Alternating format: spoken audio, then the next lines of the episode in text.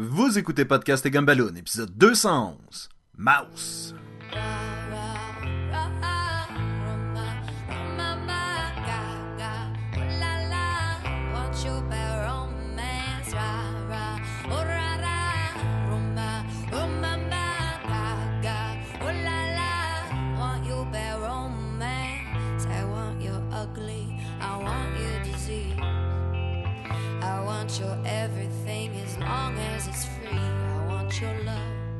Donc, on doit s'excuser un peu avant de commencer l'épisode. Euh, William, qui est notre invité cette semaine, a eu quelques petits problèmes euh, audio. Et donc, à quelques reprises, sa voix coupe. Euh, on est désolé pour les problèmes et on y remédie pour les épisodes plus tard. Bienvenue à Podcast et Gumballoon, le podcast sur la bande dessinée, le cinéma, l'animation et la culture populaire en général. Vous êtes en compagnie de Sébastien Leblanc et de l'anthropomorphique, Sacha Lefebvre. Hey, salut, c'est moi, je suis pas vraiment anthropomorphique, c'est juste une métaphore. Sacha est un être humain, mais comme shapé comme un être humain, donc... Euh... Je suis plus shapé comme un... Un, un, crustacé. un crustacé. ah, et nous sommes en compagnie du technologique William et Guenette, mesdames et messieurs. Chalut tout le monde. Chat. Chalut. Chat. Oh, chalut. Oh, oh, crime. Et c'était la fin de William sur le podcast. Ben, on te remercie beaucoup d'être venu, William. Euh, ça fait, euh, c'était bien plaisant de t'avoir. Ça fait chaud au cœur que t'aies pris le temps de venir gâcher l'épisode comme ça, en dedans de quelques minutes. Si vous saviez, ça faisait combien de temps je l'avais paré, en plus, ça serait encore plus pathétique. Ben, si je me trompe pas, c'était ta thèse universitaire. C'était soit ça ou il allait dire Bonjour messieurs, je souris à la vie. Ah, ça aurait été malade. Ça aurait été malade. William se trouve à être parmi nous trois. parmi nous? Oh! L'historien du groupe. Ouais! Ça me vrai, enfin à quelque chose! Et euh, thème particulièrement euh, ce qui se rapporte à la Deuxième Guerre mondiale. Exactement. Euh, c'est un de mes, euh, de, mes passions. Un de mes champs d'intérêt. Disons que j'ai j'avais commencé mes études universitaires en me spécialisant sur la Deuxième Guerre mondiale et notamment sur le fascisme, l'histoire du fascisme. Donc ça, ça, ça a quand même un lien. Bon, ben finalement, une réponse qui a de l'allure. Euh, cette semaine... Fait que là, au montage, ça va juste bien fitter. Donc, cette semaine, nous allons parler de la bande dessinée Mouse de Art Spiegelman. Et, j'ai... J'ai volé toute la job à Sacha. Ouais, c'est juste ça. non, eh, eh, on dit mouse, on dit mouse? Comment qu'on prononce? C'est quoi la vraie ah, façon? C'est mouse. Moi, j'ai toujours dit mouse. J'ai toujours dit mouse aussi, mais vraiment mouse comme le mot souris, mais en anglais. Ouais, mais en fait, mais mouse, c'est souris, mais en allemand. Ah, c'est pour ça. Ben écoute, euh, mouse, c'est... Ok, je vais commencer par... J'ai déjà dit dans le podcast que dans le temps qu'il y avait une revue de Wizard, euh, il y avait tout le temps des tops des meilleures bandes dessinées, puis c'est mm-hmm. souvent Preacher qui prenait le top.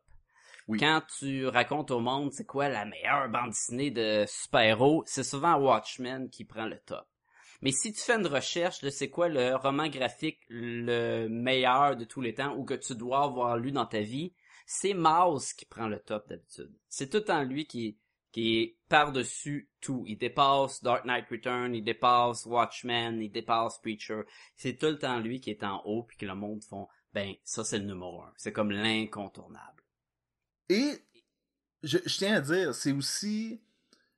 On parle de. On dit souvent que c'est un roman graphique sur la Deuxième Guerre mondiale. Et moi, je m'allais préciser que c'est plus un autobiographique. Un autobiographie graphique, selon moi. Oui, et ce qui, est, ce qui est intéressant, et on va probablement y revenir dans le podcast, c'est que euh, ça va au-delà de raconter les événements euh, passés, ça parle beaucoup de la relation entre Art Spiegelman et son père, et même aussi par extension sa mère. Donc c'est vraiment intime comme œuvre. Mm-hmm. Oui, c'est dans on va c'est sûr qu'on va revenir, c'est le, le setting qui est deuxième guerre mondiale, mais c'est pas vrai, c'est pas nécessairement que de ça que ça parle. C'est pratiquement pas ça le sujet. sais, je veux dire, ben, oui, oui c'est parce que c'est l'influence. C'est 50-50. La, répercussion de ça, c'est ça. Euh, ça a été publié en 1980 à 1991. Euh, en 92, ça a été le premier roman graphique à gagner un prix Pulitzer. Mm-hmm. euh, il a été publié par Panthéon Books, mais avant, c'était édité par euh, Art Spiegelman et sa femme Françoise sur euh, la bannière Ra ou Ra Books and graphique. Et, Puis tu veux dire euh, raw comme cru ou raw comme le, le, le, le rongeur? Raw, raw, comme dans raw, raw, oulala, raw, raw, oulala. C'est R-A-W. Alright. Check your butt romance. Right. Et, euh, Art Spiegelman. Euh, c'est lui qui, qui dessine puis qui a écrit le livre, dans le fond. Là. C'est... Au cas si c'était pas clair. Oui, et euh, il a été plus connu euh, dans les dernières années comme étant euh, l'éditeur des pages couverture du New Yorker. Il y a d'ailleurs... Ben, il a été il a fait ça, mais est-ce qu'on peut pas dire qu'il a été plus connu pour ça que, ben, que pour Mouse là? Pas, non, pas pour ça, mais dans les récentes années, euh, il s'était beaucoup démarqué lorsqu'il y avait eu le 11 septembre avec sa couverture pour le New Yorker qui était noir sur noir.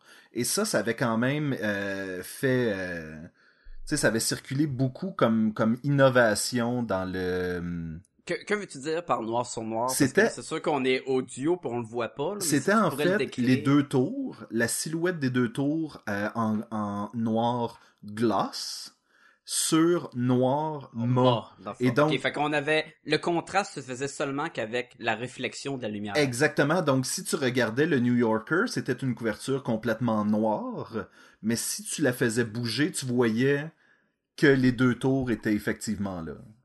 Et c'est drôle parce que de façon que tu le décris, là tu dis mon dieu que c'est comme un, c'est ingénieux parce que t'enlèves complètement le blanc, la luminosité de l'image dans le mm-hmm. fond qui on associe le noir plus à c'est morbide, c'est triste puis le, le blanc c'est plus euh, c'est le côté lumineux de la force, mettons. Fait que tu dis, ah, c'est super concept, mais en même temps, ça sonne tellement comme un principe des années 90 avec les couvertures cheap de Marvel ou DC, où ce qu'il y avait des genres de petits reflets, puis le, symbole de Superman était un petit peu en, relief, ou euh, l'armure de Spider-Man gris était en foil, mais le reste l'était pas. Tu sais, c'est en l'air une gamique cheap, mais, c'était qui marche tellement... fort pour un, un magazine, puis un événement triste comme ça. Exactement comme tu dis, c'était euh, c'est un principe que nous, les lecteurs de bande dessinée, on connaissait déjà. Mais ça avait jamais été, bon, en tout cas, je, je crois pas, là, je, je m'avance peut-être, mais ça avait pas été appliqué à des magazines de faire une page complètement noire. Non, c'est ça, c'est, c'est pas une page qui, euh, qui donne envie de prendre le, le New Yorker de l'étalage, là. Tu penses en erreur, mais bon. Euh, ben, je pense que c'est ça. Fait que, ben, je sais pas, je pense, c'est, c'est lui qui a travaillé là-dessus et c'était publié par tout ce que j'ai dit. Fait que, et avant qu'on raconte l'histoire, j'aimerais vous lire un poème. D'accord. Qui, euh, c'est un, poème écrit par Margot, que je pense c'était une jeune fille qui était atteinte d'une maladie. Euh, je connais pas pantoute son cheminement, je sais pas c'est qui, j'ai juste trouvé sur le net. Puis c'est un, poème, sur les souris et ça peut peut-être fitter avec l'œuvre. Fait que je vais essayer de, de, le lire. Fait que là on va mettre une petite musique d'ambiance. Alright. Et voici. Chaton joueur, alléché par l'odeur d'une souris passante par là. Ici commence le combat. Le félin repu n'avaient guère besoin de plus, mais il est chat et elle souris. Liés sont leurs vies, depuis toujours c'est écrit, le chat chasse la souris. Piégée, elle pourrait renoncer, affronter les cruelles griffes acérées, mais elle choisit de vivre avec l'ombre du félin et sans cesse avoir peur du lendemain. Elle préfère mener cet impossible combat. Par amour pour la vie, par rage ou défi, l'espoir demeura. J'aurais aimé être un chat, mais le chat, ce n'est pas moi, c'est ma maladie, celle qui joue avec ma vie, et moi, inlassable, je me bats, avec toute la force qui y a en moi, même si je ne suis qu'une souris. Wow, ok. C'est ça. Fait que c'est sûr que c'est, c'est dit, mais en le lisant, le poème, si c'est sûr que tu, remplaces, mettons, le côté de la maladie, mais le combat entre le chat et la souris, la métaphore, il y avait quelque chose que je trouvais inspirant, puis ça me tentait de le partager avec vous et les auditeurs. Ben, écoute, sur ce, sur ce brillant, euh, cette brillante lecture, allons, euh, allons à l'histoire. William. Attention, ce podcast peut révéler certaines intrigues.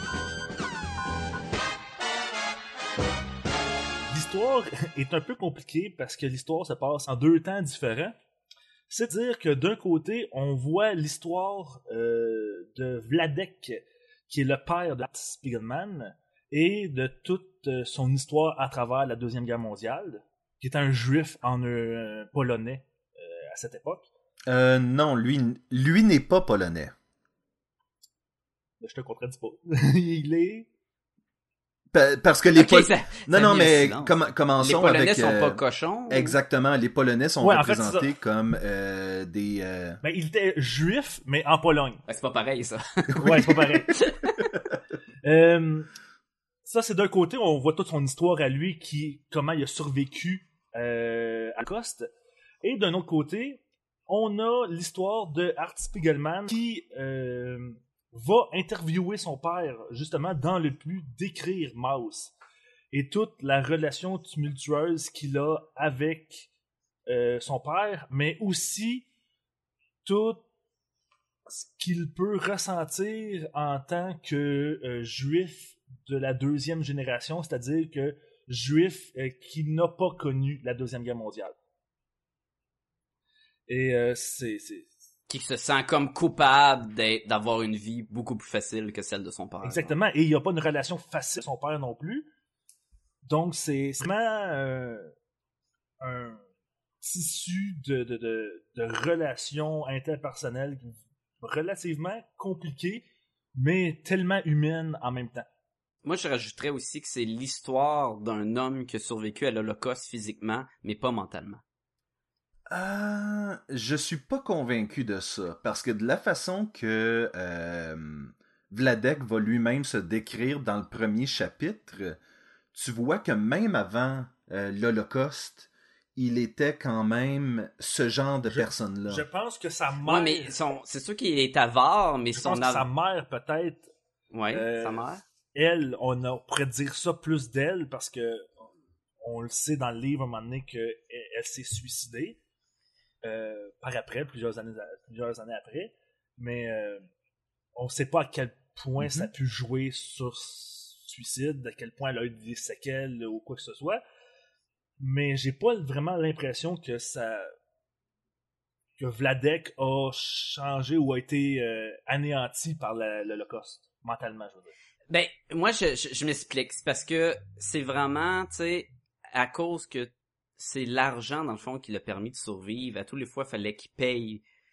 Puis ça l'a rendu extrêmement, tu sais... Je pense pas que c'est l'argent, je pense que c'est la débrouillardise qui l'a sorti de ça. Oui, mais ça revient tout le temps. Ça, tout le temps sur la table, ça revient, faut que tu payes. Puis il est devenu très avare quand il est dans le temps réel, dans le temps, moderne, puis qu'il veut rien dépenser. C'est tout le temps en lien avec... Parce qu'il est convaincu que ça va recommencer un jour. Ben, c'est ça, c'est que ça l'a c'est sûr que ça l'a affecté, ça l'a transformé dans le sens que ça devient un outil tellement précieux pour lui qu'il veut pas vraiment, il veut pas s'en défaire, il veut garder toutes les allumettes, il veut, il est obsédé par le fil sa femme va partir. Et c'est ça, fait que ça l'a changé beaucoup plus que quand l'histoire commence, quand il est jeune, c'est tellement moins un principe qui est tout le temps, ben là, attends, faut garder de l'argent, faut être riche, puis là, attention, on va, puis plus que ça va, ah, mais là, on, a besoin de se cacher. Mais si on veut se cacher, il faut payer. Alors, il faut payer le Polonais pour qu'il nous garde dans sa grange. Il faut payer telle personne. Il faut payer un, un nazi pour qu'il tourne le regard. Il faut payer, il faut payer. Fait que, par la ben, suite, il est comme gardé ça dans lui, puis ça l'affecte mentalement. parce que c'est plus, c'est pas une bonne personne dans le temps réel. changé, mais ça l'a pas détruit. ça, ça, c'est sûr, c'est indéniable que ça fait partie de lui. Il l'a vécu, ça l'a changé sa perception du monde Mhm. C'est ça, peut-être pas. Ça, pis... il est pas devenu foilier, là. C'était peut-être extrême, euh, ma phrase, là, mais... Mais c'est un survivant et un fier survivant. Il est fier de la façon qu'il a survécu. Oui, puis, oui. Mais là, on s'embarque là-dedans, puis on, on, part dans des chemins, là, en forme William continue l'histoire. euh, que tu disais que d'un premier temps, on suit l'histoire de Vladek, donc parle-nous du second euh, niveau du livre. Ben, c'est vraiment le tout le parcours euh, de Vladek qui euh, on commence avec quand il rencontre sa femme, euh, sa, ouais, ça, sa première, femme, toute leur relation, comment il va vivre avec sa famille, etc. Ça dure pas super longtemps, mais c'est pour poser les bases, mais ensuite vient vite l'arrivée de et de l'Holocauste. Et on voit tout son parcours à partir quand leurs droits commencent à s'effriter de plus en plus, quand ils sont enfermés dans un ghetto, comment il a fait pour survivre après ça, comment euh, il a essayé de se cacher avec sa femme, euh, avec il y, a, plusieurs exemples de ça tout au long de, l'histoire. Euh, comment après ils ont réussi à, quand ils ont détruit le ghetto, comment ils ont réussi à survivre là-dedans jusqu'à temps d'être attrapés et d'être envoyés dans les camps les camps de travail, les camps de, nazis. là, ce qui est très intéressant, jusqu'à présent, là, tu me racontes l'histoire de Mouse, là, puis c'est vrai, tout ce que tu dis est vrai. Mm-hmm. Et t'as pas mentionné une fois que c'est des souris, puis il y a des chats. Ben, on a mentionné les cochons, mais à quel point que est-ce important, est-ce pas important? Le fait, ça s'appelle Mouse, T'as pas t'as pas commencé à dire c'est l'histoire d'une souris qui va voir son père souris puis qui dit raconte-moi l'histoire, je vais écrire une bande dessinée. Effectivement, c'est c'est une bande dessinée où tous les personnages c'est des personnages euh, anthropomorphiques. Donc c'est toutes des les, les juifs sont représentés par des souris euh, à la fleur humaine et les allemands sont représentés comme étant des chats à l'allure humaine. Les, Polonais sont des cochons, les Américains sont des, chiens. Les Norvégiens, les Suédois sont des élans. Euh, oui. En fait, toutes les, toutes les nationalités sont représentées avec un animal différent. Et je l'ai pas. est ce qui est étrange, parce que sa femme, qui est française, mm-hmm. à Art, est représentée par une souris suite à sa demande. Et c'est adressé dans le livre. C'est ça qui est intéressant. Et, là, ça va détruire le concept. Fait que dans le fond, on a une bande dessinée où on a des personnages anthropomorphiques, mais on n'a pas de personnages anthropomorphiques. C'est comme juste un principe. C'est pas, c'est pas comme euh, Outland Claw, non, Claw, euh, oui, oui, euh, ou euh, tu veux dire, ou Mouse Guard, mettons, ou quelque chose comme ça. Tu sais, c'est pas, c'est vraiment ils vont jouer comme c'est pour représenter. Oui. Ben à la base, c'est sûr qu'on a le principe chat la souris, prédateur et proie. Les nazis contre les juifs. Ça c'est comme le premier niveau, mais tu sais ça va il va essayer de pousser plus que ça, il va venir détruire ce principe de de pas métaphore, mais d'association avec des animaux à plusieurs, reprises. soit en utilisant des vrais animaux dans la bande dessinée, donc, tu parlais des chiens, puis les Américains, c'est des chiens, mm-hmm. mais les nazis utilisent des chiens de garde. Les vrais chiens à quatre pattes. Et là, tu as des chats habillés en, en, en, en, habit militaire euh, allemand, mais avec un chien en laisse. Et il... Oui, vas-y. Oui, euh, une des choses que euh, Spiegelman a dit par rapport à son œuvre, c'est que si les Juifs sont représentés par des souris, c'est parce que Hitler les aurait, les aurait traités de vermine. Vermine, oui. Et il aurait traité les Polonais de Schwein, qui veut dire des, des porcs. Des, des porcs. Donc, et c'est cette représentation. Et puis que ça, tu peux. Oui. On peut voir, même si vous faites des recherches un peu sur Internet, quoi que ce soit, il y a des documentaires euh, nazis, euh, des affiches nazies où les Juifs sont souvent représentés comme étant des rats. c'est vraiment c'est vraiment euh, une image qui a vraiment été utilisée beaucoup par les nazis. Et je suis d'accord, c'est c'est super simple comme principe. Jusqu'à temps où on a une histoire à deux tiroirs, on a une histoire où on a là, le Art qui essaie de, qui parle avec son père, puis qui en même temps, ils ont pas une relation facile de père-fils, et on a une histoire où il raconte son vécu dans la guerre. Quand il raconte son vécu dans la guerre, je le comprends que les souris puis les rats. Mais quand il lui parle chez eux, il reste encore des vermines. C'est qu'est-ce qui est intéressant aussi, c'est qu'à un moment donné, il y a un extrait d'une bande dessinée que Art Spiegelman a faite par rapport au suicide de sa mère. Et euh, il est représenté, sa mère et son père, euh, tous trois comme étant des êtres humains dans cette section-là du livre. Qui même le style graphique change. Beaucoup même le style graphique change. Il va aussi y avoir euh, Art Spiegelman qui porte un masque de souris, on le verra jamais. Oui, à Mané, ça va comme changer. Puis il mm-hmm. va, au lieu de se représenter comme carrément un anthropomorphique souris, il va être un homme à masque de souris. Et on, là, on va détruire ce principe-là encore plus quand les souris vont se déguiser en polonais et porter des masques de cochon par-dessus. Oui, mais attention, le masque est métaphorique dans le sens... Mais la souris aussi. Oui! C'est une métaphore qui porte une métaphore comme déguisement, là. Oui! Mais même lui disait que euh, il, a, il a décidé de prendre des personnages anthropomorphiques parce que probablement que représenter la même la même histoire mais avec des êtres humains c'était comme trop trop intense euh, c'est trop dark, c'est trop élevé à mhm. l'époque là, pour ce qu'une bande dessinée n'était pas une affaire sérieuse. Fait que c'est sûr que c'est un principe qui marchait en 80, mais qui marcherait plus maintenant. C'est ça, et, c'est fait longtemps utiliser ça comme principe. Il y a même des bandes dessinées, je sais pas si euh, vous en avez déjà entendu parler, mais ça s'appelle La bête est morte. Ça me dit rien. Quand même, non, non plus connu parce que c'est une bande qui a été faite en France pendant l'occupation et qui est sortie tout de suite après et qui représente euh, les, euh, les, Français, je pense, sont des lapins. Oui, je trouve ça intéressant qu'il mentionne dans une autre œuvre que les, les, Français étaient représentés par les lapins, parce que quand il demande dans la bande dessinée à Françoise quel animal il devrait la dessiner pour la représenter, elle lui répond ben fais-moi un lapin. Puis là il dit ah non c'est trop comme mignon. Puis tu sais les lapins ça représente pas assez les, français. Puis c'est une autre œuvre puis que c'est la même en tout cas je trouve ça coïncidence ou quoi ou à moins que c'est c'est un clin d'œil à moins qu'on ouais peut-être. Est-ce qu'on y va est-ce qu'on aime? Oui, ben, euh, je crois qu'en général, j'ai beaucoup aimé cette œuvre. Je dirais que la première fois que je l'ai lue, J'étais euh, beaucoup plus jeune, ça fait peut-être 10 euh, ans de ça. Euh, peut-être plus même. Ah, t'étais sûrement plus jeune, a 10 ans. Oui, ben j'étais, j'étais plus jeune la, semaine passée. que, techniquement, on fait juste vieillir. Mais... Une chance qu'on a un podcast pour avertir le monde. Oui.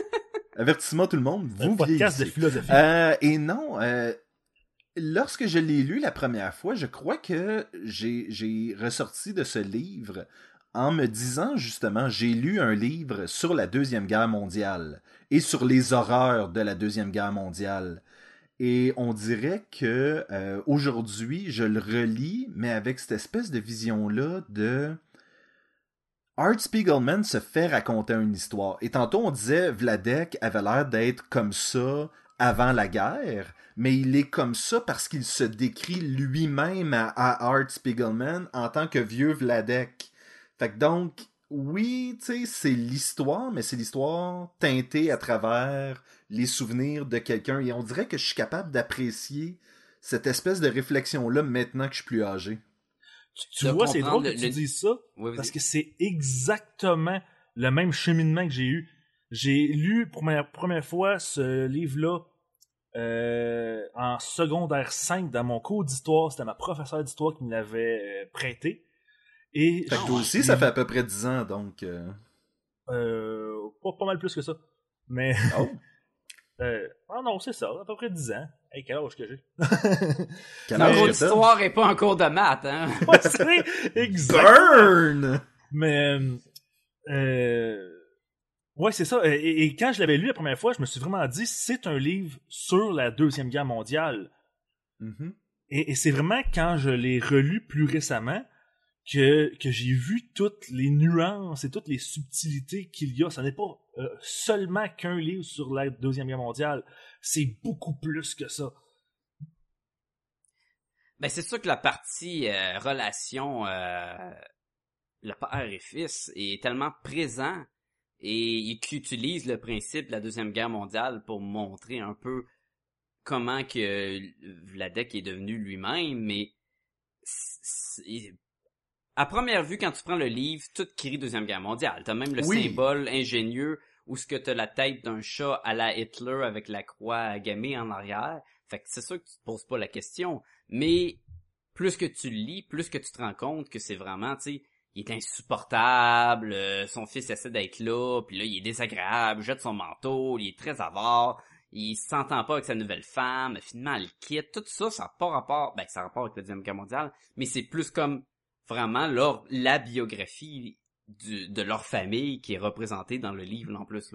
Et t'as quelque chose d'intéressant où est-ce que t'as le, le t'as deux fantômes dans ce livre-là. Il y a vraiment deux euh, spectres qui viennent hanter Art Spiegelman tout au long de son écriture. Celui de sa mère, que souvent il va, euh, tu sais, il va, il va traiter son père de meurtrier lorsqu'il va à cause du journal, à cause des journaux de, de sa mère, et euh, et cette relation là d'essayer de, comprendre. Tu sais, on voit un peu à travers l'extrait de bande dessinée qu'on parlait tantôt qui était très humain que, euh, que justement il y a une espèce de, de culpabilité de ne de, de pas avoir été là pour sa mère, lorsqu'elle en avait besoin et donc va essayer de chercher sa mère à travers son père. À travers son propre œuvre. Il a même dit, ben exactement. Il a même dit, pour ça que c'est dans, c'est dans Mouse, c'est peut-être dans MetaMouse ou dans d'autres entrevues que j'ai écoutées, mais il a même, il a même dit ouvertement, si ma mère avait été vivante, c'est probablement son histoire à elle que j'aurais racontée c'est dans le livre et il a aussi, il raconte à sa femme qu'il avait le débat dans sa tête que si jamais il avait envoyé un de ses deux parents au, mm. euh, aux douches, ouais. ça aurait été son père. Là, on parle ici des douches euh, de, à gaz. Là. Pas, pas aller se laver. Là. Non, exactement. exactement. Donc tu vois que justement, il a... Il, je pense qu'il essayait de, de, de, de ne pas cultiver une haine envers son père, mais que c'était un peu plus difficile que ça pour lui. On va se le dire, euh, Art Spiegelman semble être un artiste euh, relativement tourmenté parce que, euh, surtout quand on, le voit, pas juste dans, dans Mouse, mais justement dans MetaMouse, on le voit beaucoup, ailleurs on le voit beaucoup. Il, il, est tourmenté par le fardeau d'être un juif de la deuxième génération, de ne pas avoir la culpabilité mm-hmm. de ne pas être justement avoir vécu euh, Auschwitz et l'Holocauste. Il a la culpabilité de ne pas avoir été là pour sa mère. Il, il sent coupable pour bien des choses. Et plus tard, justement, j'y reviens encore dans MetaMouse, on va voir qu'il a même le fardeau de son propre livre. Parce que Mouse, il va devenir comme le représentant des Juifs de la deuxième génération avec Mouse, ce qu'il mm-hmm. ne voulait pas on parle de MetaMask depuis tantôt. Euh, je sais qu'on en a parlé avant le podcast, je me mélange peut-être, mais peut-être embarquer un peu qu'est-ce que le MetaMask pour les auditeurs? C'est vraiment une espèce de complément à Mouse. Donc, il y a une très très longue entrevue avec Art Spiegelman à travers le livre qui est fait par une étudiante, si je me trompe pas. C'est un vidéo ou c'est un livre? Non, c'est un livre, mais ça vient par contre avec un DVD. Quand il dit très longue entrevue, c'est comme 230 pages. Environ. Oui, ben c'est ça. Il y a beaucoup de sketchs, il y a beaucoup de photos. Ça, c'est intéressant. Genre vraies photos de l'époque, mm Ça vient avec des, un DVD qui, euh, avec beaucoup de compléments, justement. Euh, on y retrouve Mouse en version euh, numérique, mais quand tu le lis de façon numérique, tu peux cliquer sur certaines cases pour voir les croquis, voir son... ah! c'est relativement récent, là. Ça fait peut-être 5 ans de ça? C'est ça, c'est récent, là. comparé à l'œuvre qui, date de, de quoi, de 35 ans, 36 ans? À peu près, regarder. Ça fait déjà un bail. 2000... 2011, Metamask. Hey, 5 ans! Wouh! nice. Mais là, est-ce que... Vous... Moi, j'ai, j'ai pas touché à Metamask du tout, alors quand vous suggérez cette œuvre, suggérez-vous le complément de oh, Oh, je, ouais, non, je peux, c'est pas pour tout le monde. vraiment, parce que c'est lourd quand même comme, euh, comme livre.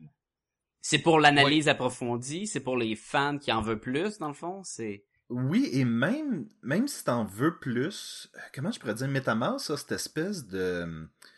Art Spiegelman est vraiment un... Tu disais, on parlait d'un artiste, artiste tourmenté, tout le kit. Il va décrire dans la bande, il va décrire dans Metamask comment euh, il a reçu des offres pour faire le film. Euh, je crois que c'était Don Bluth qui voulait faire une adaptation au cinéma ou Steven Spielberg, une affaire de même. Et lui a refusé tout le temps euh, et il s'est revenu à plusieurs époques où est-ce que les gens ont fait comme bon ben là on a de la technologie pour faire une, une façon que ça serait fidèlement adapté toute la kit, mais il veut jamais que Hollywood vienne mettre ses sales pattes là-dedans. là dedans ah, est-ce que c'est à cause que c'est Hollywood qui veut pas ou qu'il veut, pas le médium?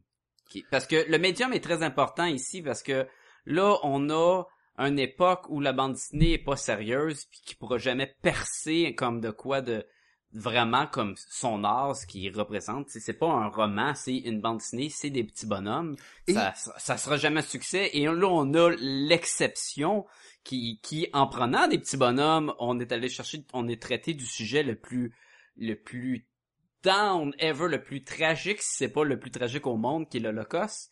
Et même lui, capable d'être un succès. Même lui va le dire dans Mouse. Il va, quand il parle avec sa femme euh, sur le chemin pour aller chez son père qui a eu une crise cardiaque, va dire c'est très difficile pour moi de faire ce livre-là. J'ai l'impression que je devrais l'abandonner et c'est encore plus dur parce que mm. c'est un petit comique. Puis par crise cardiaque, tu ouais, viens de chiller chez nous là. Oui. Mais euh, exactement le caractère un peu euh, cochon là sans être polonais excusez-moi mais je sais faire le lien là. Mais tu sais de faire semblant qu'il y a une crise, cardiaque parce qu'il veut que son fils vienne vivre chez eux parce qu'il est rendu tout seul puis il a besoin d'aide avec sa paperasse d'impôts suite à, ce que sa femme l'a laissé là c'est de mauvais goût là. Je, trouve ça c'est ça que j'adore de ce film là c'est de ce livre là de ce film là c'est un bon film tu sais, il dit, et toi tu le dis, tu sais, euh, Vladek se trouve à être un vieux grincheux à la façon euh, maximum quasiment du terme, là. Pratiquement une mm-hmm. parodie du vieux juif de l'époque, là. Et, pourtant, personnellement, je lui trouve un côté très attachant et, un peu comme sa femme, lui. Est-ce que tu parles de Vladek à l'époque? Vladek. Ou tu parles de Vladek à la maison?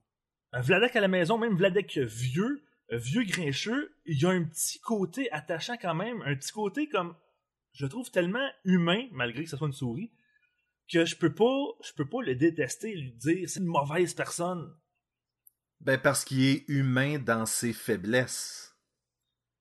Mais la question est, est-ce que tu peux pas le détester parce qu'il a survécu à l'Holocauste? Non, non, non. Est-ce que c'est... Ben non, mais c'est présent, là. J'avais... Tu sais, quand quelqu'un est, un douchebag, mais il, a perdu ses enfants, mettons, tu dis, ben, il peut bien être un douchebag, il a vécu un Non, parce que je, je peux pas te dire que moi, euh, je suis sympathique, euh, que Vladek m'est sympathique à moi. Il a jeté son manteau, hein? Oui, non Moi, ça m'a fait de quoi qu'il a jeté son manteau? Mais il y, a plein de petites affaires où je fais comme... Oh my god, c'est comme mon père. exactement. Je comprends exactement. Oui, ça, il est très vrai. C'est pour ça que je le trouve vrai. Euh, sympathique parce que il a fait des affaires que mes grands-parents, que les grands-parents de ma blonde ont fait, pas au complet, c'est pas la copie conforme, mais à certains moments, je, je, je, les vois tellement en lui que je peux pas le détester et lui dire c'est une mauvaise personne. Non, c'est juste une c'est juste une personne humaine avec ses nombreux défauts, mais oui. c'est ce que ça fait quelqu'un de fantastique.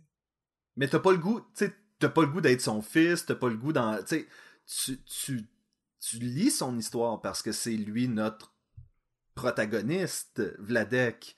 Mais à la base, Vladek n'est pas quelqu'un avec qui tu voudrais te tenir. Non, c'est ça, c'est sûr.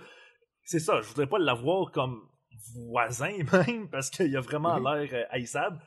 Mais, mais en le lisant en BD, tu t'y attaches comme personnage. Et c'est dur, euh, je trouve, que pour Art Spiegelman, parce que je sais pas pour vous autres, mais moi, lorsque je parle de mon père, ça en est toujours comme euh, tu sais je raconte des anecdotes je raconte des anecdotes et là le monde fait comme voyons donc hein, ton père doit pas être si pire que ça et tu le rencontres et il va faire des choses, il va être à la fois charmant et bizarre. Et tu sais, tu te dis comme, mais c'est sûr que quand tu décris quelqu'un, il sonne pratiquement comme une parodie de lui-même, mais c'est comme de l'hyper-réalité qui il, est probablement encore plus euh, avare que ça. Probablement que Art a, euh, a pas tout décrit le, le, côté pingre de son père et c'est peut-être mieux comme ça. Il y a une scène où est-ce que euh, Françoise, la femme de Hart, euh, embarque un, euh, autostoppeur noir, ben un chien dans le lit, mais qui, est un noir américain.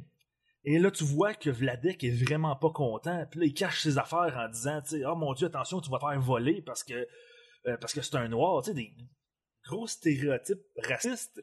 Et tout le monde est un peu est, choqué de ça. Même en le lisant, t'es choqué. Tu te dis, voyons, avec tout ce que t'as vécu, comment peux-tu ouais, avoir... Des... vécu à l'Holocauste, comment peux-tu être raciste? Exactement. Et, et dans Metamorph, euh, Art cite une citation qui dit « T'es pas une meilleure personne parce que t'as souffert.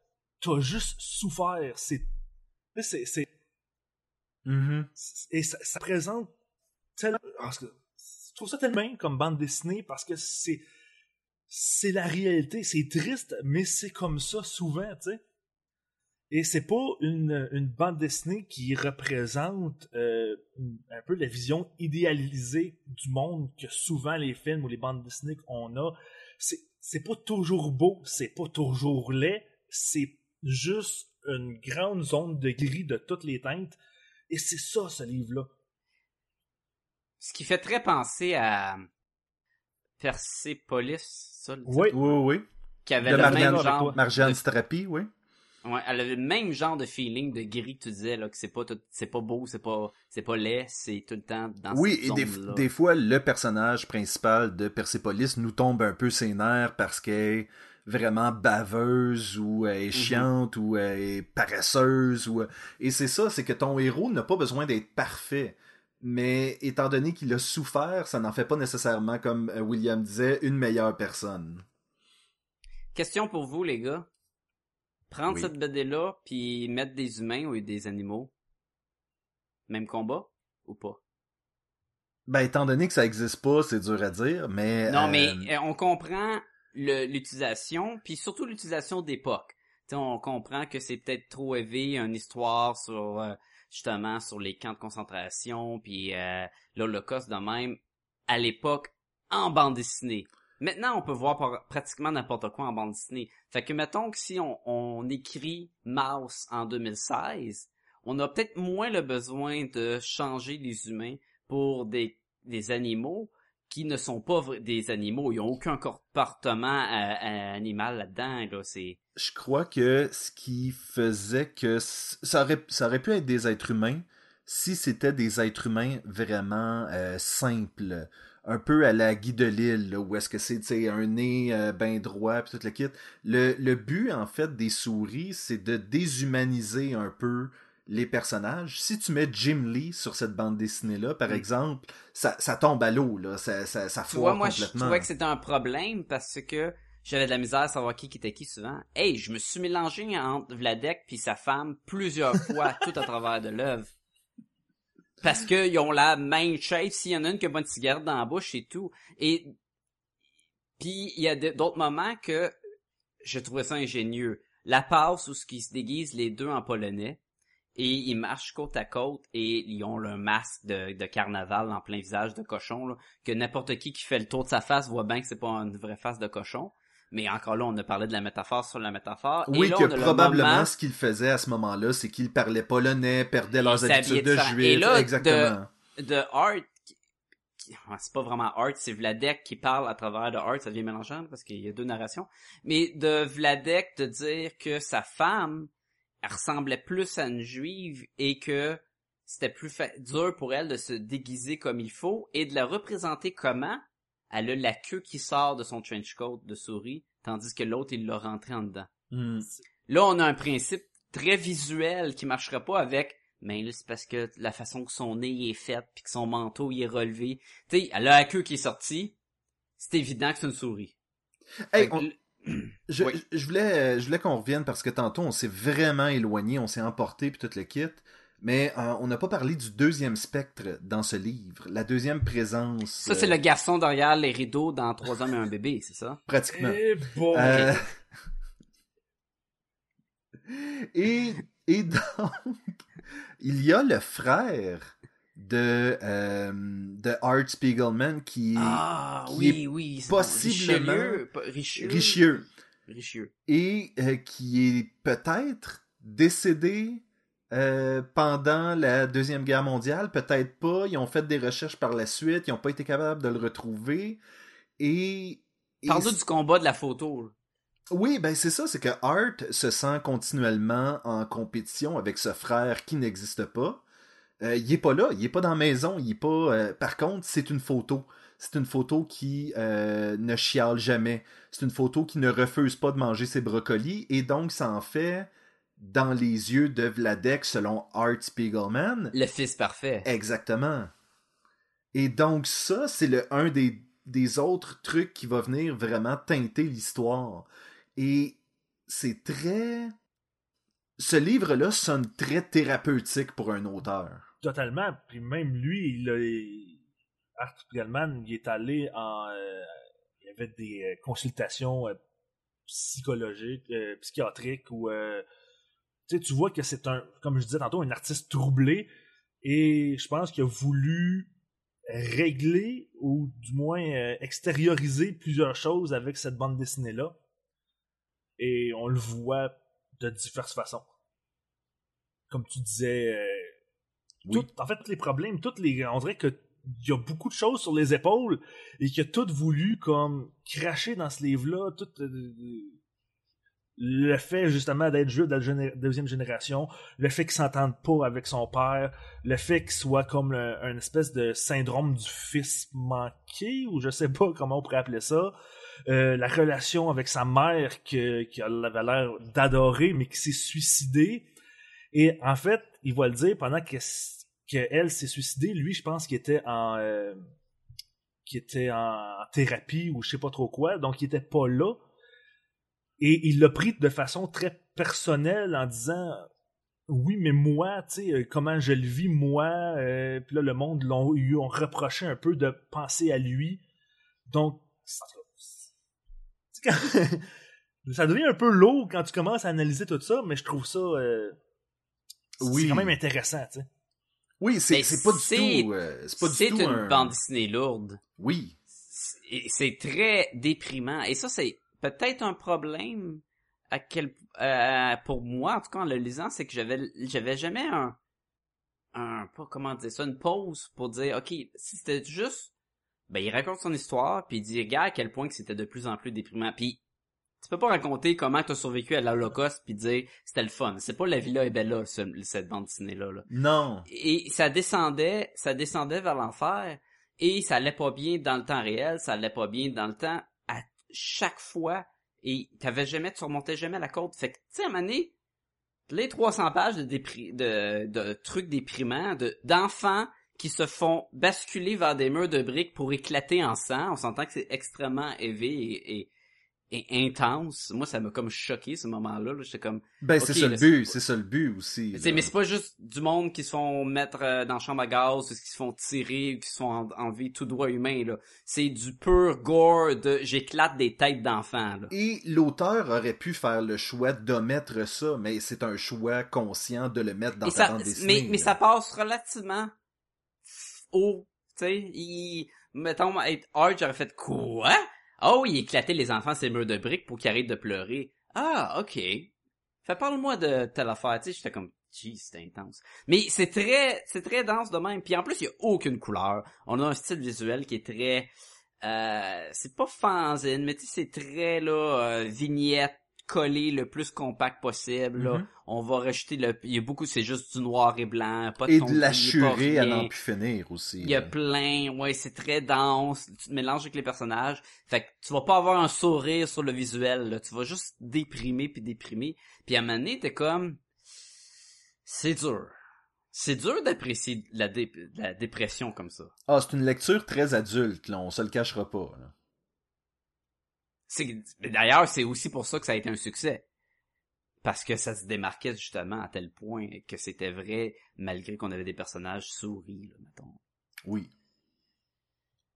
Historiquement parlant, William, est-ce que euh, est-ce que tu voyais des trucs là-dedans qui fitaient pas ou est-ce que euh, à quel point euh, à quel point ça avait l'air d'être fidèle avec ce que ben, tu avais déjà? Moi, ce que je trouve fabuleux et c'est pour ça que, j'adore comme sans fin cette bande dessinée là, c'est que c'est pas juste une bande dessinée qui oui qui raconte quelque chose, mais qui raconte une histoire, mais en tant que telle, elle devient un, objet de, historique en tant que tel, dans le sens que on, pourrait étudier euh, à l'université en histoire cette bande dessinée là pour essayer de, de d'en tirer quelque chose d'historique parce que c'est un témoignage Bien que ça se veut pas comme un outil de référence, par contre. Non, mais un peu comme le journal de Anne Frank. Exactement.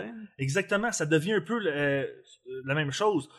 Euh, parce que, bon, ok, tu vois, Anne Frank, c'est écrit, euh, c'est un degré, c'est elle qui l'a écrit et on l'a eu tel quel. Tandis que là, c'est mm-hmm. le père de l'auteur, donc c'est à deux degrés si on veut. Mais c'est aussi un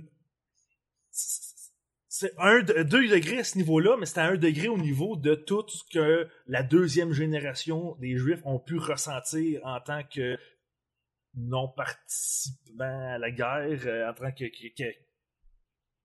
en fait, ils n'ont pas été à, cette guerre-là, ils ont pas, ils ont toute la, pression, genre. C'est qu'ils subissent un, espèce d'écho de, de, de, ce qui s'est passé à ce moment-là. Il y a une espèce de, ben, ça aurait pu être moi, mais ce l'était à peine pas. Et, c'est ça que je trouve, c'est pour ça que je trouve ça magnifique parce que c'est tellement grand comme œuvre à plusieurs niveaux. Tu sais, c'est pas juste une bonne histoire que tu, tu, tu, la lis et après ça tu peux la poser et faire oh c'était juste une bonne histoire. Non, tu peux apprendre des choses que ce que tu lis là-dedans, ça t'apprend vraiment comment de un Vladek s'en est sorti parce que bon, la question à la base c'était ça c'est quand même. Je pense pas qu'il a, mis beaucoup de fioritures euh, autour de, du, témoignage. C'est vraiment le témoignage de quelqu'un qui l'a vécu. Euh, et quand il y a des petits flous, il va le dire, tu sais, il va le dire, ah, euh, il va le montrer comme quoi il s'assinait avec son père, puis son père était pas sûr de ce qu'il disait. Ce qui fait que c'est quand même quelque chose de relativement fidèle, tu sais. C'est une histoire racontée à quelqu'un d'autre, mais à travers le regard teinté par l'expérience, puis... Euh, Exactement. Euh, c'est comme tu dis, c'est pas un ouvrage de référence, mais ça devient une, une source que tu peux étudier, que tu peux voir quand même ce qui s'est passé à travers les yeux d'un euh, survivant. Sais. Et, tu parlais mm. aussi tantôt quand tu parlais de, leur forme de souris. Oui. Quand tu parlais de leur physique de souris, euh, il disait lui-même que ça lui d'être un peu plus large dans les représentations physiques. N'était pas obligé de. c'est pas grave. Euh, si tu mets un humain qui. pour représenter un vrai humain, ben il faut qu'il se ressemble un peu. Là, c'est une souris, fait que c'est pas grave si c'est pas exactement pareil, tu. Ça lui permettait, c'est pas grave si les uniformes sont pas pareils, c'est pas grave si ça lui permettait d'avoir quand même une espèce de, de, jeu, tu sais. Et il disait aussi que la représentation des souris n'était pas tant pour. Tu sais, genre, il s'est pas forcé pour faire ça parce qu'il voulait que tous les juifs se ressemblent ou que toutes les Polonais se ressemblent. Fait qu'un un juif aurait pu en être un autre. On présente beaucoup l'œuvre comme quoi, mais Art, il a voulu dire ça et il a dit ça. Mais avoir l'œuvre sans l'explication est une autre affaire. On a parlé de Twilight Children sans l'explication de Doran Cook puis de euh, le dos de Love and Rocket. Gilbert Hernandez. Merci. Et à quel point que des fois, ça venait mettre des bâtons dans les roues de de pas le comprendre à la première lecture, en fait. Et c'est sûr qu'il y a eu extrêmement de l'analyse sur cette œuvre, mais quand tu rentres dans la bande dessinée, il y a rien de ça qui est expliqué. Non, mais je, je crois que c'est ton travail à toi de le faire. Moi, j'ai eu les explications éventuellement avec MetaMask, pareil pour William, je présume, mm-hmm. mais il y avait déjà beaucoup de ce travail-là qui avait été fait pour moi là, de compréhension de l'œuvre. Et toi, c'était ta première lecture, Sacha aussi. C'est ça, moi aussi, ça non, mais c'est ça que J'ai eu les explications par après. Là, je, en fait, j'en suis à ma présentement à ma lecture de MetaMouse. Euh, j'ai quand même lu Mouse trois, quatre fois avant ça, sans explication, mais juste à essayer de le décortiquer. La première fois, j'ai appris juste pour l'histoire, parce que l'histoire reste quand même excellente selon moi et, très intéressante.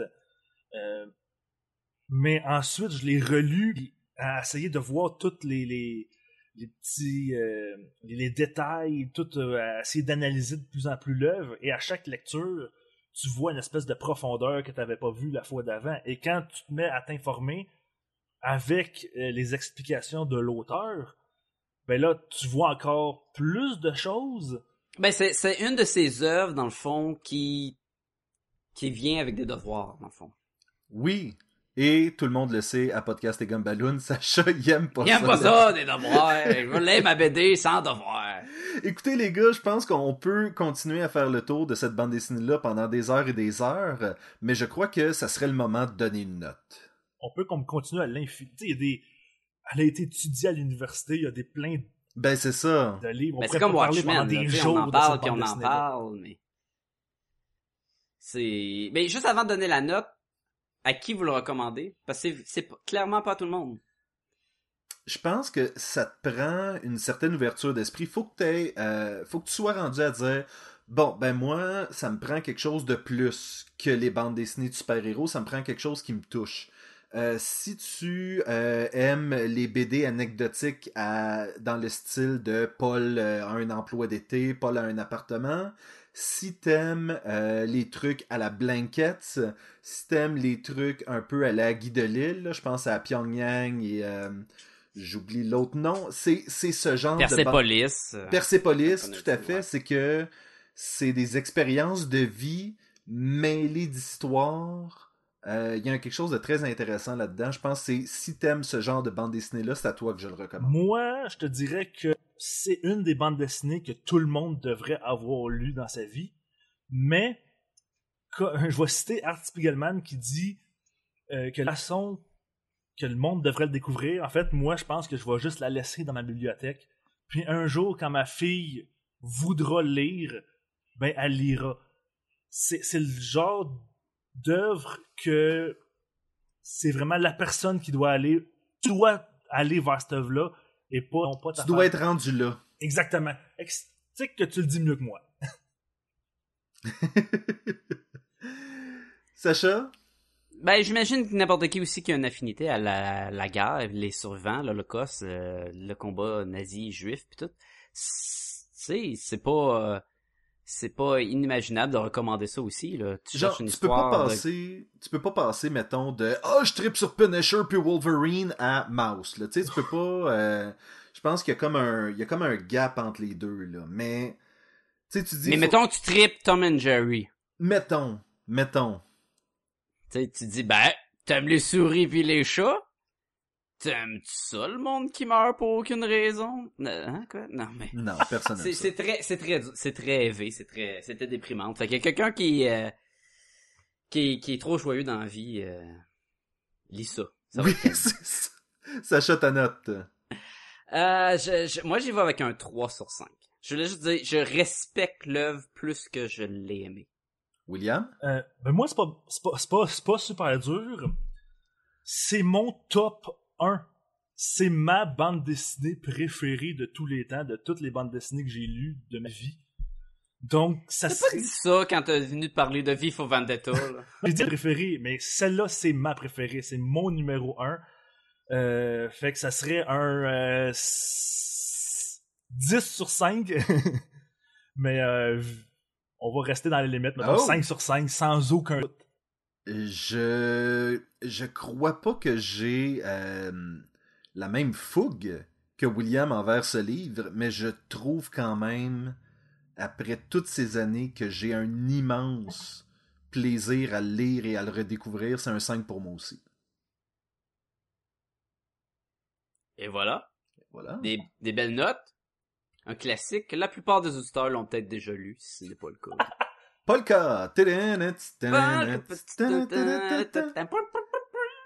C'est maintenant le moment du quiz. Et euh... c'est hein, on va remonter l'humeur du show là. C'est maintenant le moment du quiz. Parfait. Donc le quiz, messieurs. Cette semaine, je me suis dit, ça pourrait être intéressant de mettre un petit peu plus d'humour après et de faire un quiz sur les souris dans la culture populaire. Oh! J'aime ça. Je trouve que je trouve que c'est une meilleure idée que mettons les juifs dans la culture populaire. Ouais, ouais, non, ça, ça, ça aurait pu être plus lourd, ça aussi. Je sais pas, je sais pas. Ok, donc, euh, euh, allons-y avec question numéro 1. Euh, ça va me prendre un papier, histoire que je note qui est en train d'avoir les bonnes réponses, histoire que je me fasse pas avoir comme d'habitude. Et là, pour nos auditeurs, c'est la première quiz que vous entendez sur Podcast Gumballoon. La façon que ça fonctionne, c'est que les participants disent leur nom comme pour remplacer leur buzzer et donnent la réponse. Et la plupart du temps, ne savent pas c'est quoi la réponse parce que ben, on n'a pas juste ça à faire, penser à ces genres de quiz là. Et voilà. Donc euh, c'est un jour on aura des vrais buzzers, mais pour l'instant, faut dire son nom. Donc Sacha, tu dis Sacha. William, tu peux dire Willy, étant donné que Sacha, Willy, tu sais, c'est deux consonnes. Non mais, tu sais, imagine qu'on a des buzzers, mais comme qu'on fait ça à distance, t'entends juste Puis là t'es comme, mais c'est qui? By the way, je voulais dire syllabe, j'ai dit consonne, mais je voulais dire syllabe. On te pardonne. Parfait. Est-ce que vous êtes prêts? Oui! Oui! On va tester les buzzers. Sacha? Buckerware! Alright. William?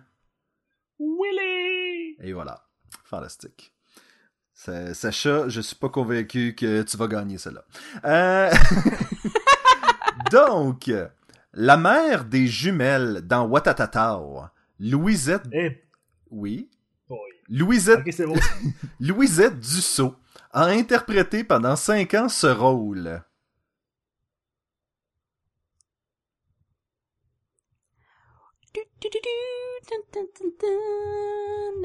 Moi, tu m'as perdu à Watatata. fait que... euh, tu m'as perdu à Madame je sais pas qui.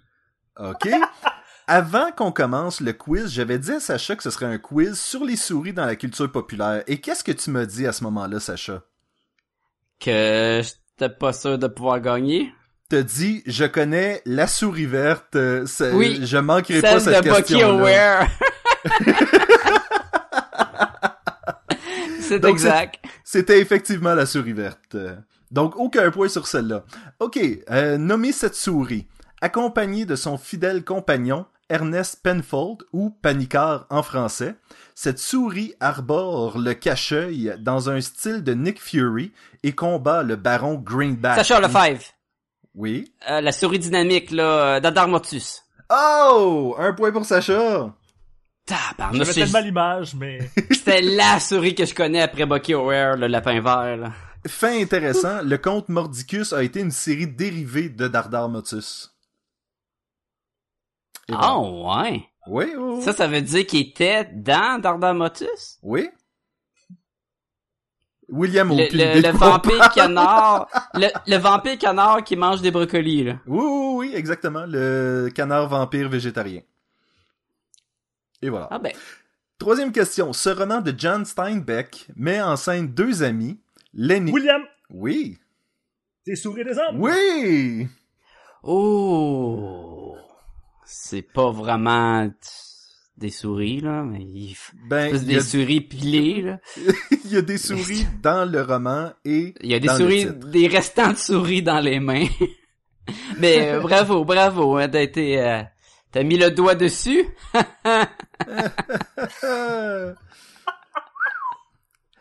Walt Disney a co-créé en 1928... Sacha Lefebvre! Oui? Je vais, je vais dire Mickey Mouse. La souris Mickey Mouse. Qui est l'autre co-créateur? Qui est l'autre co-créateur? Oh boy.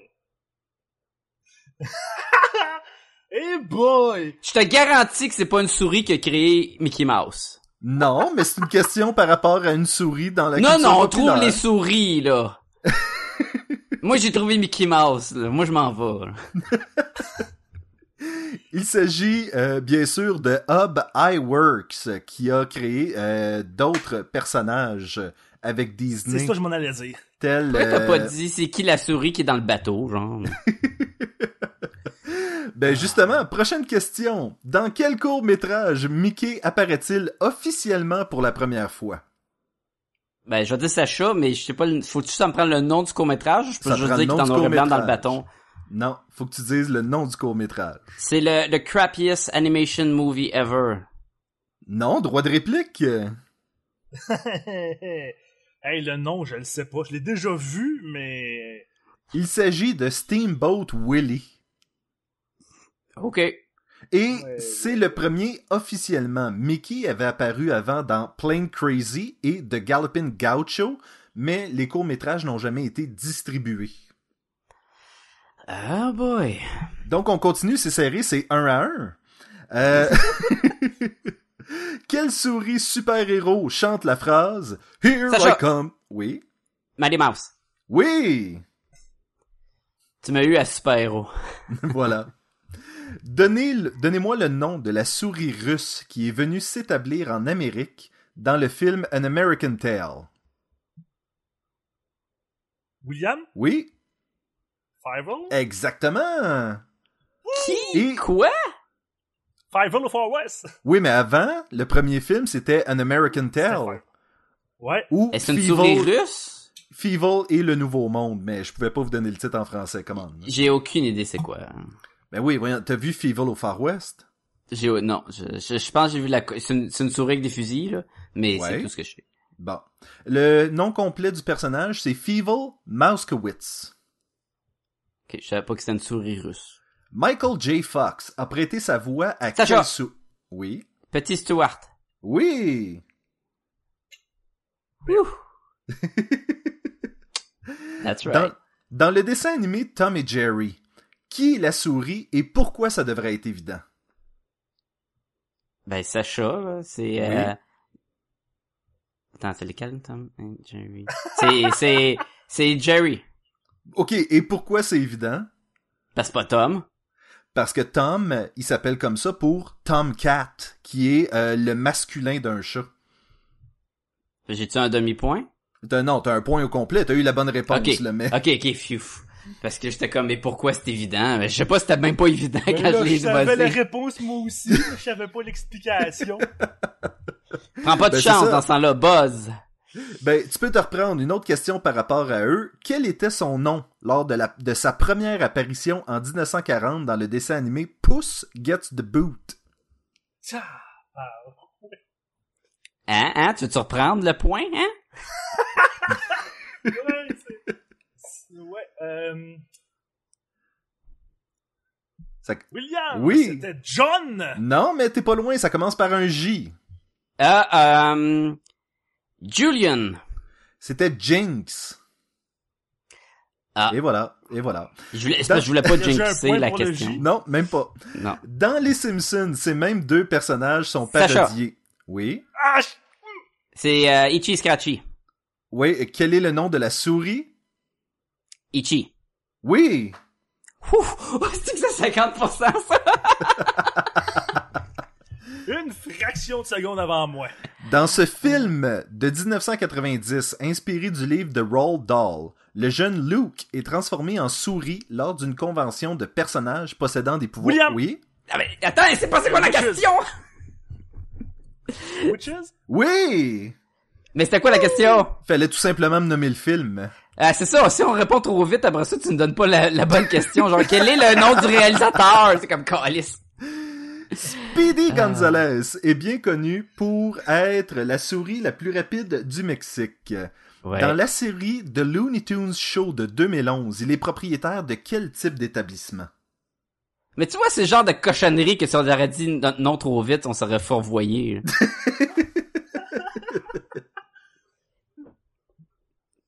Moi, je peux te dire ce qu'il chante, là, mais... Il chante quoi? Arriba, arriba! voilà. Maintenant, il est propriétaire de quel type d'établissement? Euh, Sacha. Oui? Un gym. Non. William? William? Un bar? Euh, malheureusement, non. C'est une pizzeria. Ah. Et euh, suite euh, au fait que Bugs Bunny ne voulait plus euh, posséder une pizzeria. Et voilà. C'est élevé en salle, ça. On, se courait tous pour un, là. Tabarnouche. Quelle série de bandes dessinées de David Peter Peterson raconte les aventures de Souris Chevalier? Sacha. Oui. Ah, il y en a plein, là. C'est euh, Mice Guard. oui! de quelle planète viennent les souris motocyclistes? Sacha. Oui. Mars. Wow, Sacha est en feu. Hey, là, celle-là, là. Dis le titre en anglais, ça va tout te le Bike, Biker Mice from Mars.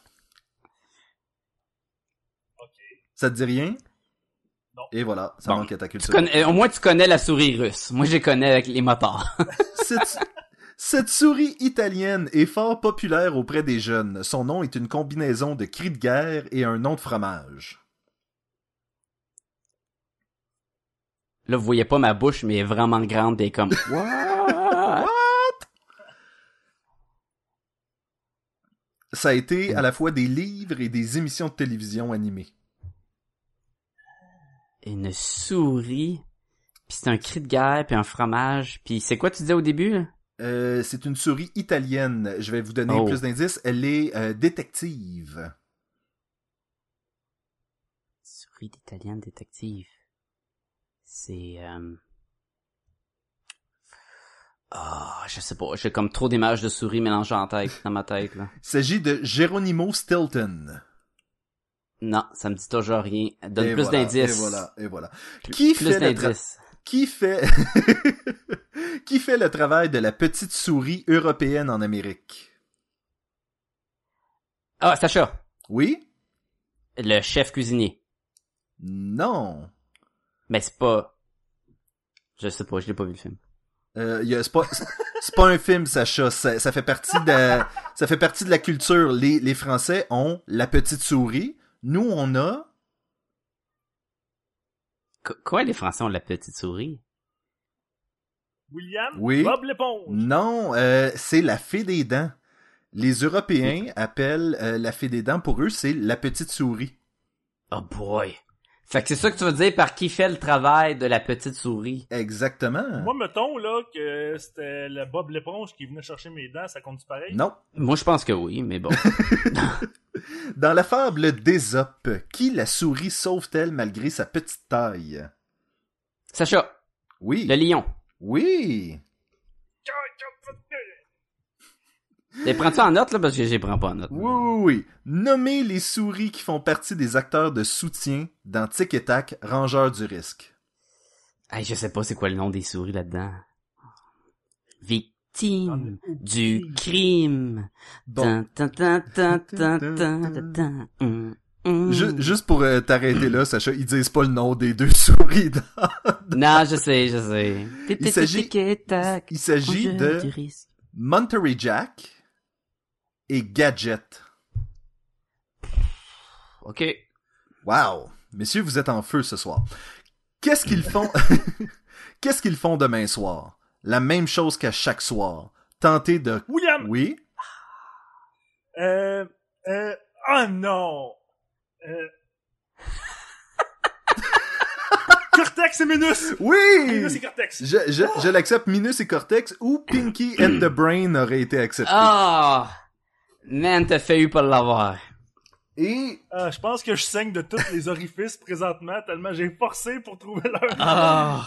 Et malgré tout, c'est Sacha qui gagne avec une avance de deux points. Donc, euh, félicitations, Sacha. Hey, y a une chance que t'as pas de questions sur My, euh, Mice Templar ou euh, Red Wall, parce que j'ai aucune idée c'est quoi les noms là-dedans. Ben, une chance Mais, euh, hey, j'ai gagné, man, de peine et de misère, parce que de des fois... là- peine et de misère. Sacha, si les gens veulent nous rejoindre. Ah, ils peuvent nous écrire comme à l'habitude à podcastgumballoon, commercial gmail.com. Écrivez-nous pas mal n'importe quoi, là. Envoyez-nous vos suggestions de quiz. Oui, c'est ça. Euh, William, euh, le site? Euh, www.podcastetgumballoon.com T'es même pas obligé de dire www, c'est comme dire HTTP. Non, non, non, non, non. Ça prend l'adresse au complet, c'est important selon les rites et coutumes. Et selon les rites et coutumes de Podcast et Gumballoon, faut que tu dises qu'est-ce qu'on retrouve sur ce site-là. On retrouve euh, la bannière euh, vers euh, Amazon. Wouh! Où vous pouvez, si vous l'utilisez, vous pouvez aller faire vos achats Amazon et il y a une petite ristourne qui permet, euh, entre autres, d'héberger le podcast. Ça finance les quiz. Ça finance les quiz. Ça finance les quiz. Le buzzer, un jour, un buzzer. Euh, donc, euh, c'est ça. Euh, ben oui, vous pouvez retrouver les épisodes, articles et autres trucs qu'on met en ligne là-dessus. Vous pouvez nous trouver... Mais les épisodes, c'est pas important. Ben non. Non, parce qu'on peut les retrouver sur plein d'autres euh, plateformes, dont sur Facebook. On met les nouveaux épisodes en ligne à chaque semaine. Donc suivez-nous, facebook.com slash podcast et gumballoon ou tapez podcast et gumballoon dans votre moteur de recherche et nous allons sortir. Puis vous pouvez également, après d'avoir passé sur euh, Twitter parce qu'on est là aussi, ou sur Instagram parce qu'on est là, ou sur RZO Web et même Pod Québec Live, vous pouvez aller sur iTunes pour nous donner des étoiles et des commentaires. Ça va nous aider extrêmement à, plus être là pour tout le monde. Oui, et euh, allez euh, lire la bande dessinée Un illustrateur dans le Nord.com, les aventures d'un illustrateur et d'une enseignante qui partent de Montréal pour s'établir dans le Nord. Et merci à JB euh, d'avoir fait en sorte que Guillaume Lepage retweet euh, mon, mon, euh, mon, mon, mon, webcomic, c'était flatteur. Donc, un, merci public à JB. Nice. Et William, est-ce que tu as des trucs à plugger? Malheureusement, on n'a plus de temps, donc il va falloir quitter. Malade. Non, sérieusement, vas-y, William, est-ce que tu as des trucs à... Ben, ça arrive une fois de temps en temps que je fais un podcast qui s'appelle Les geeks sont parmi nous. Donc, vous tapez Les geeks sont parmi nous n'importe où, puis on risque d'apparaître. Si vous voulez avoir des vieux épisodes, parce que pour des nouveaux épisodes, c'est plus compliqué. Oui, on fait officiellement, ça fait quoi? Ça fait deux mois maintenant que vous avez pas mis de nouveaux épisodes en ligne, donc bon, anniversaire à Les Geeks sont parmi nous. Merci. Euh.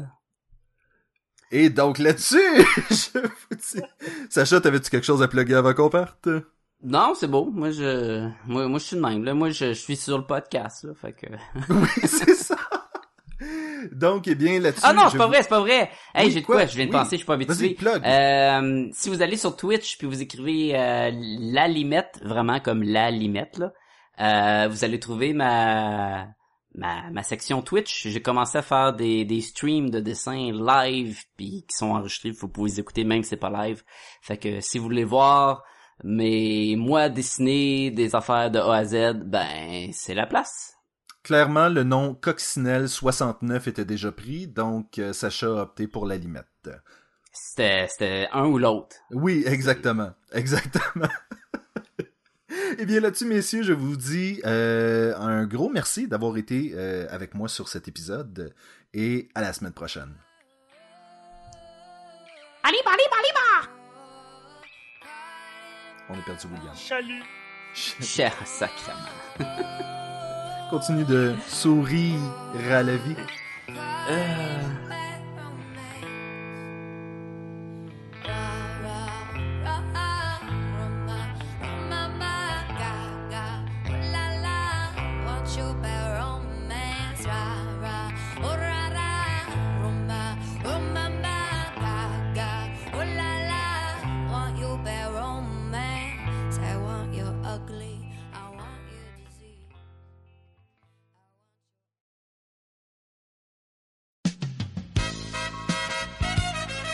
Et maintenant, mesdames et messieurs, Thanos et ses proverbes. Quand le chat est parti, les souris dansent.